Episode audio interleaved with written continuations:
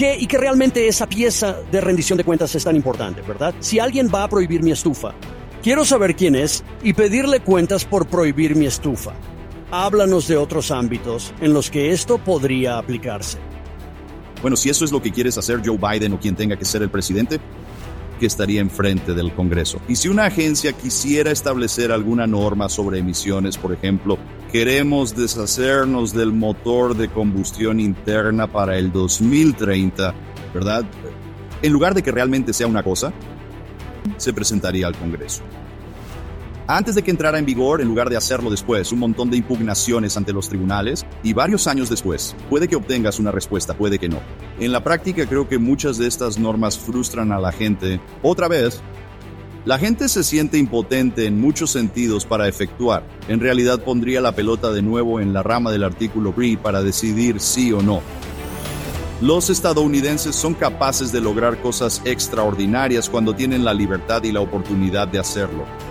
Esto es American Potential y aquí está su anfitrión, Jeff Crank.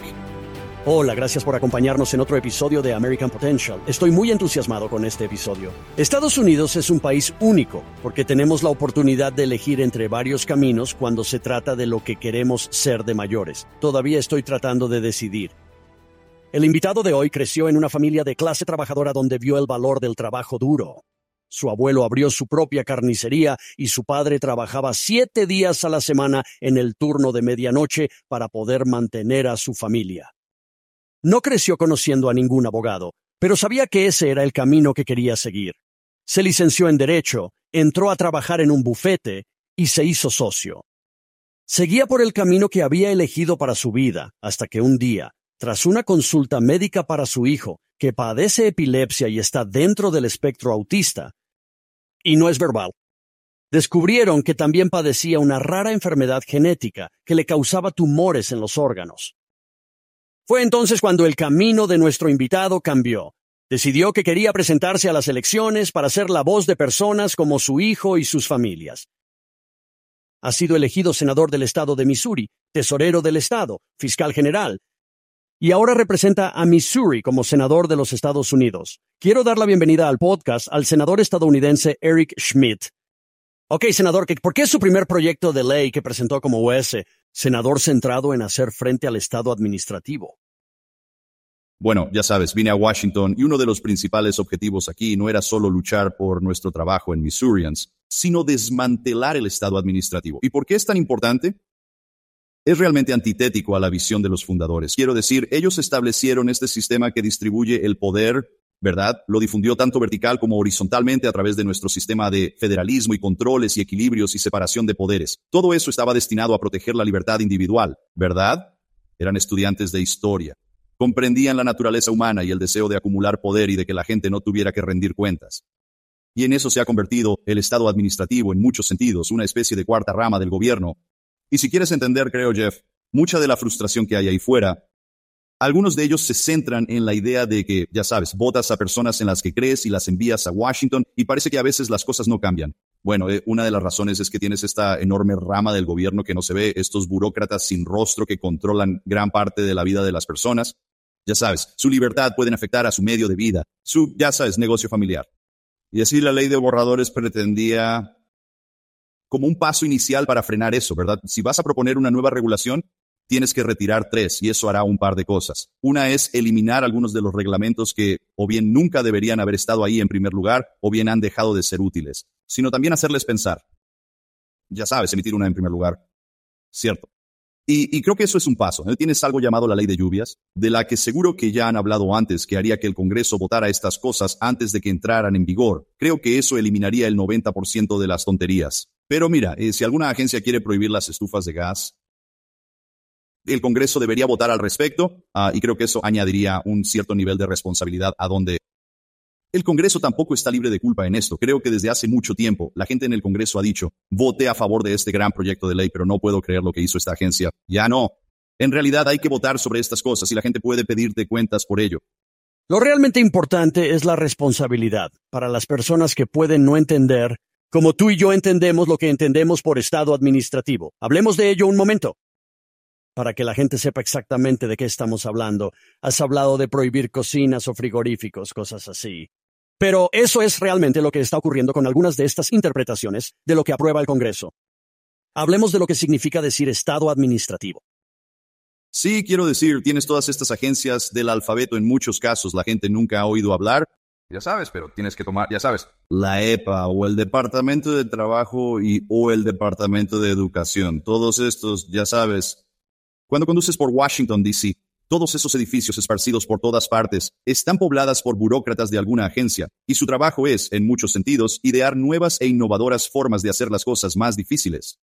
Ah, hay algunas cosas legítimas que tienen que pasar, para que se ejecuten las leyes. Pero esto se ha salido de control. En cierto modo comenzó con tal vez el peor presidente en la historia de Estados Unidos, Woodrow Wilson, este progresista que tenía este sueño de una clase de expertos que sabían más que el pueblo. Así que si piensas en esto, realmente esta lucha que estamos teniendo entre lo que vemos como las élites y luego el resto de nosotros, esta es más o menos la base y se ha sobrealimentado con los años. Ha crecido tanto en administraciones republicanas como demócratas, francamente. Aquí nadie está libre de culpa y creo que es hora de poner freno a eso. También creo que es importante que la gente se dé cuenta de cómo es esto. Creo que COVID en particular realmente reveló lo que teníamos entre manos. Cuando usted tiene, ya sabes, como por ejemplo, cuando era fiscal general en Missouri, mi anterior trabajo, demandamos por el mandato de las vacunas, lo llevamos hasta el Tribunal Supremo y ganamos principalmente porque la OSHA, que era una agencia creada para asegurarse de que las carretillas elevadoras emiten un pitido cuando retroceden, de alguna manera tenía autoridad para forzar un procedimiento médico a 100 millones de personas? No. Y así, ya sabes, fuiste a cosas así. También tuvimos el caso de condonación de deuda de préstamos estudiantiles, Missouri lo hizo. Lo llevamos al Tribunal Supremo y ganamos. Se ahorró medio billón de dólares a los contribuyentes porque argumentamos que nadie, el Congreso nunca promulgó una ley que diera al presidente la autoridad para ir a hacer esto no se llega simplemente porque se hizo una promesa electoral de eliminar toda esta deuda y poner a los trabajadores en desventaja y de un plumazo hacerlo. Así que esas son algunas de las formas prácticas en que el Estado administrativo a través de la rama ejecutiva quiere hacer las cosas. Pero tenemos que restablecer este poder de nuevo en la rama del artículo 1 con el Congreso y el Senado, porque ahí es donde, ya sabes, se supone que habla el pueblo y de donde procede realmente cualquier autoridad por el consentimiento de los gobernados y en última instancia pueden pedirme cuentas a mí cada seis años y a un representante cada dos. Ahora mismo no se puede hacer eso con un subsecretario adjunto de la EPA. Nadie sabe quién es esa persona y desde luego no tiene que rendir cuentas a nadie. ¿Está el Congreso preparado para asumirlo? Quiero decir, esto no ha estado sucediendo durante tanto tiempo. A mí sí. Estoy preocupado. Creo que hay líderes como usted y Mike Lee y el senador Mike Lee y otros que sí entienden lo que podría pasar aquí. Ya sabes, el Tribunal Supremo. Justo en enero, Décimo séptimo. Escuchó los argumentos orales en el caso Loper Bright, Loper Bright Enterprises contra Raimondo. Y, ya sabes, en realidad tuvimos uno de los pescadores que estuvo involucrado en este caso en este programa el año pasado.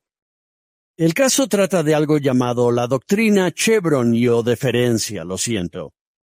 Explique la deferencia Chevron. Y si se anula, ¿cómo afecta eso al Estado administrativo? Sí, estoy un poco celoso, por cierto, esos casos. Yo quería ese caso cuando estaba envejeciendo. Tuvo muchas buenas, senador, tuvo muchas buenas. Sí, el de Missouri contra la libertad de expresión de Biden también sigue por ahí. Pero sí, lo que la diferencia Chevron es en el... Años 80, el Tribunal Supremo esencialmente dijo, mira, si vemos alguna ambigüedad, vamos a confiar en las secciones, vamos a confiar en los expertos, vamos a confiar en su interpretación en lugar de que los tribunales lean el lenguaje llano del estatuto. Así que lo que el Tribunal Supremo tiene ahora ante sí, y creo que el caso ideal, es la capacidad de anular Chevron y esencialmente decir, no vamos a diferir, que era una deferencia Chevron a estos burócratas sobre lo que esto puede significar, porque se abusaba de ello. Cada estatuto era de alguna manera ambiguo y cada reg era razonable no es realista, así que es una verdadera oportunidad para devolver el poder a la rama del artículo PIO. Ahora, eh, estoy seguro de que aquí en Washington hay muchos que están muertos de miedo porque eso obligaría al Congreso a tomar decisiones difíciles y a ser más prescriptivo en el lenguaje de las leyes. Pero me parece bien. Creo que ya no está en la memoria muscular del Congreso. Pero hubo un tiempo en el que esto ocurrió antes que tú. Ya sabes, en los últimos 100 años, realmente de dónde vino el crecimiento de todas estas agencias. Gracias, Señor. Y de todos modos tengo esperanzas. Tengo la esperanza de que van a dar el paso audaz para anular Chevron. Y luego creo que sería una parte importante del tipo de cambios estructurales que deben producirse para que el gobierno sea más responsable ante el pueblo. Usted habló de prohibir las estufas y de que, si esto ocurriera, el Congreso tendría algo que decir al respecto. Danos un par, tal vez un par de otros ejemplos en los que ya sabes. Eso y que realmente esa pieza de responsabilidad es tan importante. Bien, si alguien va a prohibir mi estufa, quiero saber quién es y pedirle cuentas por prohibir mi estufa. Háblanos de otros ámbitos en los que esto podría aplicarse. Sí, quiero decir, mira, condonación de deudas de préstamos estudiantiles. Correcto, el Congreso debería intervenir. Si quieren perdonar toda esta deuda, ya sabes, deberíamos tener que votar sobre eso. Creo que otro ejemplo que está sucediendo en tiempo real es este. Ya sabes, Green New Deal que nunca hubo la voluntad política para realmente. Quiero decir, consiguieron algo de esto con la reciente legislación de hace un par de años. Pero, en términos generales, este Green New Deal, que no tenían la voluntad en el Congreso para ir a votar, lo hacen por vía de agencia administrativa, ¿no? y subvencionando ciertas cosas sobre otras, enviando trabajos, ya sabes, en el extranjero y este tipo de, ya sabes, guerra en curso contra nuestros recursos naturales y la energía estadounidense. Bueno, si eso es lo que quieres hacer, Joe Biden o quien tenga que ser el presidente, que estaría frente al Congreso. Y así, si una agencia quisiera establecer alguna regla, una norma de emisiones, por ejemplo, o algo así que hay que tener, hay que deshacerse de, queremos deshacernos del motor de combustión interna en 2030, ¿verdad? en lugar de que realmente sea una cosa, se presentaría al Congreso. Antes de que entrara en vigor, a diferencia de que lo hicieran ellos, un montón de impugnaciones judiciales, y varios años después puede que obtengas una respuesta, puede que no.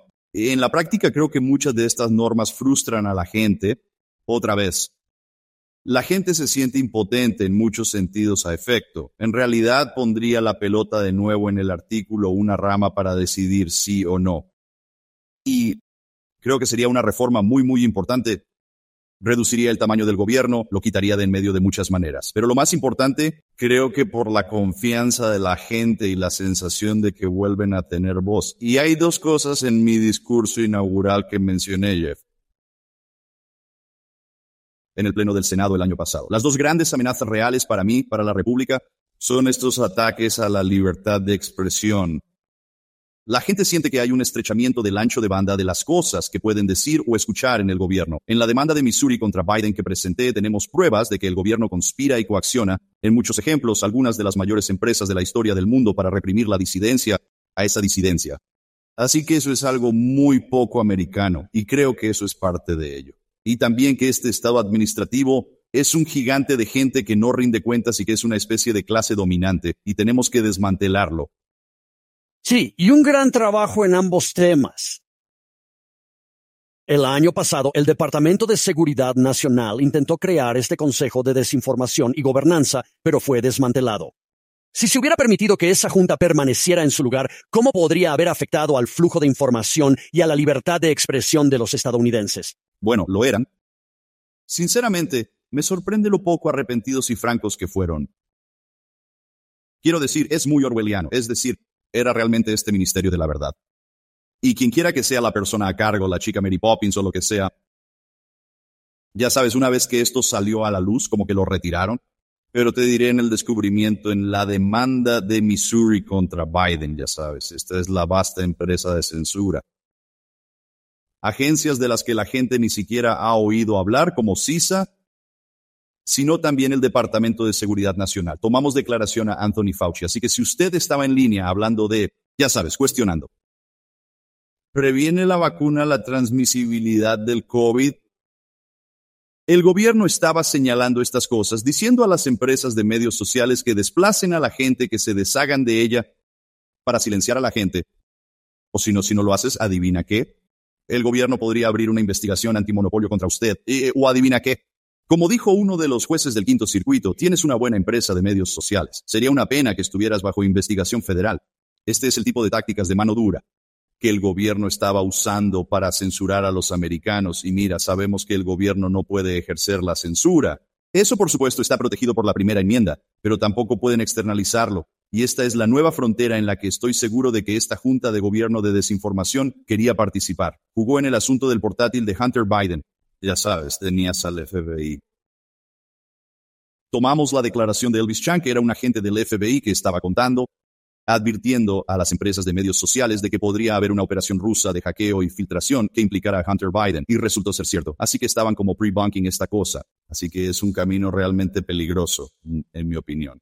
Defenderé tu derecho a decir cosas con las que discrepo vehementemente, porque es realmente importante en este país tener esa válvula de escape en la que la gente sienta que puede ser escuchada, que su punto de vista, aunque sea una opinión minoritaria, tiene difusión pública y se puede hablar libremente en la Plaza del Pueblo o en la Plaza del Pueblo virtual. Es muy importante para nosotros. Y por cierto, muy natural para los tiranos, es una de las primeras cosas que tratan de hacer a la derecha, es intentar controlar el discurso. Y hacer que todos crean todo lo que el régimen cree, pero en este país se supone que somos diferentes, y es lo que hace parte de la razón por la que Estados Unidos es un lugar excepcional. Bien. Y a ese respecto, me parece que ya sabes, con la primera enmienda, prohíbe al gobierno infringir los derechos de libertad de expresión de los estadounidenses. Y si el gobierno decide que algo es, entre comillas, desinformación o desinformación, eligen un bando y son el árbitro de lo que está bien y lo que está mal y lo que debe ser protegido. ¿Por qué es peligroso que el gobierno se ponga en ese papel? Y también, ¿por qué no está bien que la desinformación o la desinformación estén protegidas por la primera enmienda? Está protegida por la primera enmienda. Su opinión. Sí, mira, no tienes que tener razón para tener una opinión. Así es, lo he aprendido. Mi esposa me dice eso todo el tiempo, senador, ¿cierto? Una crítica un poco fuera de lugar por mi parte, seguro. Pero además el gobierno no puede decidir cuál es la verdad. Nosotros decidimos cuál es la verdad. Y de nuevo, es muy importante que la gente disponga de toda la información posible para tomar estas decisiones. Es como una especie de afirmación de que esta es la ciencia. Ya sabes, el método científico cuestiona constantemente los supuestos. Te enfrentas constantemente a lo que se ha aceptado previamente. Esto es lo que nos hace mejores, esto es lo que conduce a un mejor resultado, esto es lo que en un país tan grande y diverso como el nuestro es como llegamos a algún tipo de consenso, es cuando la gente se siente como, y por cierto, incluso si no lo hacemos, parte de la, ya sabes, no pasa nada, la gente puede tener puntos de vista diferentes, el gobierno no puede decidir esas cosas. Y creo que si das un paso atrás y entiendes de dónde viene esa creencia, proviene de la idea de que en este país creemos en el individuo, creemos en las almas individuales, creemos que nuestro Creador nos ha dotado de ciertos derechos que nunca nos podrán quitar. No nos los da el gobierno, no nos los da un rey o una reina, no los obtenemos de ningún otro soberano, nacemos con ellas. Y la principal es la capacidad de expresarnos, ¿verdad? ¿Qué es lo que protege la primera enmienda? Y si crees eso, entonces es muy lógico que hagamos todo lo que podamos. El gobierno no existe para proteger nuestros derechos. No existe para infringir esos derechos. La razón por la que se unen y crean como lo hicimos con nuestra constitución e hicimos esta declaración audaz del mundo, los estados acordaron otorgar al gobierno ciertos poderes, poderes limitados, y el resto quedó en manos de los estados. Una de las cosas que más les preocupaba era como habían visto en el resto del mundo, era el gobierno entrando y diciendo, esta es la verdad, esto es lo que puedes oír, esto es lo que puedes decir. Y luego miras el resto de las enmiendas en la Declaración de Derechos o algún reflejo de esas preocupaciones. Two, en cualquier caso, es un tema muy importante para mí, es fundamental, es fundamental. Y si quieres tener una república sana donde de nuevo la gente no recurra, porque en muchos lugares del mundo, cuando la gente no tiene capacidad, recurre a la violencia. Ah, y muchas de estas disputas políticas en todo el mundo se resuelven mediante la violencia. No creemos eso en este país. Creemos que hay que cebar. Intenta persuadir. Tú argumentas, usted hace el caso, pero si nunca eres capaz de hacer eso, crea problemas reales para un país como el nuestro. Y por eso creo que merece la pena defenderlo. Sí, vaya, está muy bien dicho. Y usted ha sido un gran defensor de la política en estas cuestiones, del Estado administrativo y desde luego de la libertad de expresión. ¿Por qué es importante? Obviamente, la primera enmienda prohíbe al gobierno infringir nuestros derechos de libertad de expresión. Pero, eh, al mismo tiempo, es importante que los estadounidenses también sean tolerantes entre sí, ¿de acuerdo? Para que aprendamos unos de otros, ¿cuán importante cree que es esa cultura de tolerancia de los puntos de vista ajenos para la supervivencia de nuestra república en la primera enmienda? Eh, sí, es muy importante. Quiero decir, y otra vez, una de las razones por las que la gente vino aquí, primero fue la tolerancia religiosa, ¿verdad? Que la gente pudiera practicar su religión libre y abiertamente sin riesgo de persecución. Y ya sabes, todas estas cosas fundamentales. Ya sabes, petición a tu gobierno, todo eso, ya sabes, todo eso está plasmado en la primera enmienda y creemos en eso y creemos en eso porque de nuevo somos, esos son los derechos que vienen de Dios y creo que, otra vez, la capacidad de persuasión y la voluntad de dejarse persuadir son muy importantes. Creo que a veces es más difícil con la tecnología actual o con la gente a veces encerrada en silos y las conversaciones más productivas suelen tener lugar al otro lado de la mesa. Nadie va a estar de acuerdo en todo. Mi mujer y yo no estamos de acuerdo en todo. No pasa nada. Pero debes estar dispuesto a luchar por tu punto de vista. Ese ha sido sin duda mi historial en la vida pública, estar dispuesto a luchar y asumir cosas en las que crees. Pero mantener un diálogo abierto y honesto es importante. Y siempre desconfía, preocúpate o ponte en guardia cuando alguien te diga que va a hacerlo para proteger tus derechos, quieren quitarte tus derechos. Creo que esto es más o menos lo que estamos viendo ahora con la libertad de expresión o durante COVID, ¿verdad? Usted vio este impulso muy autoritario para controlar las cosas.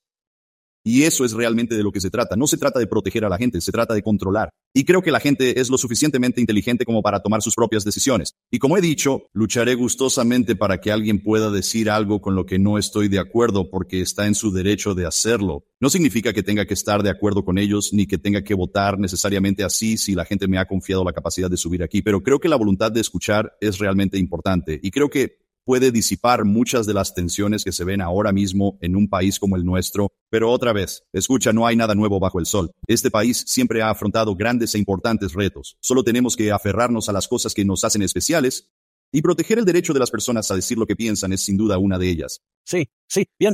Una, pregunta divertida. Usted representa al gran estado de Missouri. Mi tía Dovey vivía en Missouri. Vivió hasta los 109 años y me dijo que iban a tener que fusilarla el día de la resurrección porque se sentía muy bien. Así es como ella solía describir. Vaya, probablemente fue la misuriana viva más vieja en algún momento. Puede que lo fuera. Vivía en Hermitage, Missouri, pero dinos qué tiene de bueno el estado de Missouri. Me encanta ir a Missouri, pero cuéntanos y véndenos por qué es un lugar tan estupendo. Así que alguien me preguntó una vez, ¿Es Missouri un estado del norte, del sur o del medio oeste o un estado occidental? Y yo dije que sí. Es todo eso. Está realmente en la encrucijada del país. Durante mucho tiempo los candidatos presidenciales fue el último indicador. Es increíble. Es un gran estado para moverse. El sudeste de Missouri tiene un temperamento más sureño. El suroeste de Missouri se parece un poco más a Texas y Oklahoma. El norte de Missouri es como Iowa, Kansas City da un poco al oeste y St. Louis un poco.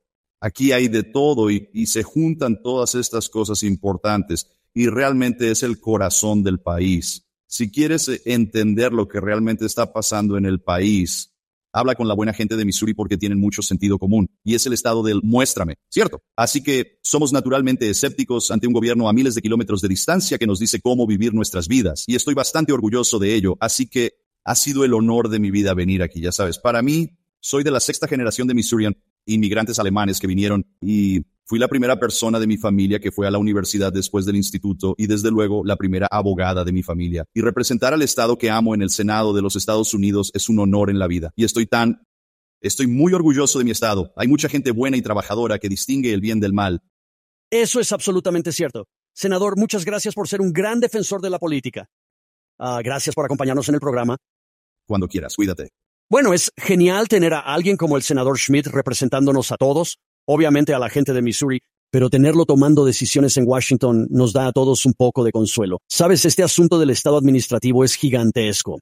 Poder frenar el Estado administrativo marcaría una gran diferencia en la vida de los estadounidenses. Y, ya sabes, hablamos, ya sabes, si se trata de pescadores o, o para cualquiera que esté agobiado por el exceso de regulación gubernamental, esto podría cambiar las reglas del juego.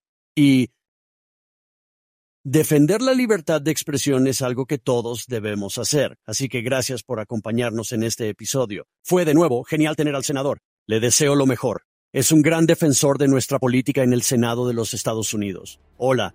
Gracias por unirse a nosotros. Recuerden, la libertad es muy valiosa. No lo olvidéis nunca. Salid ahí fuera, luchad y defended la libertad.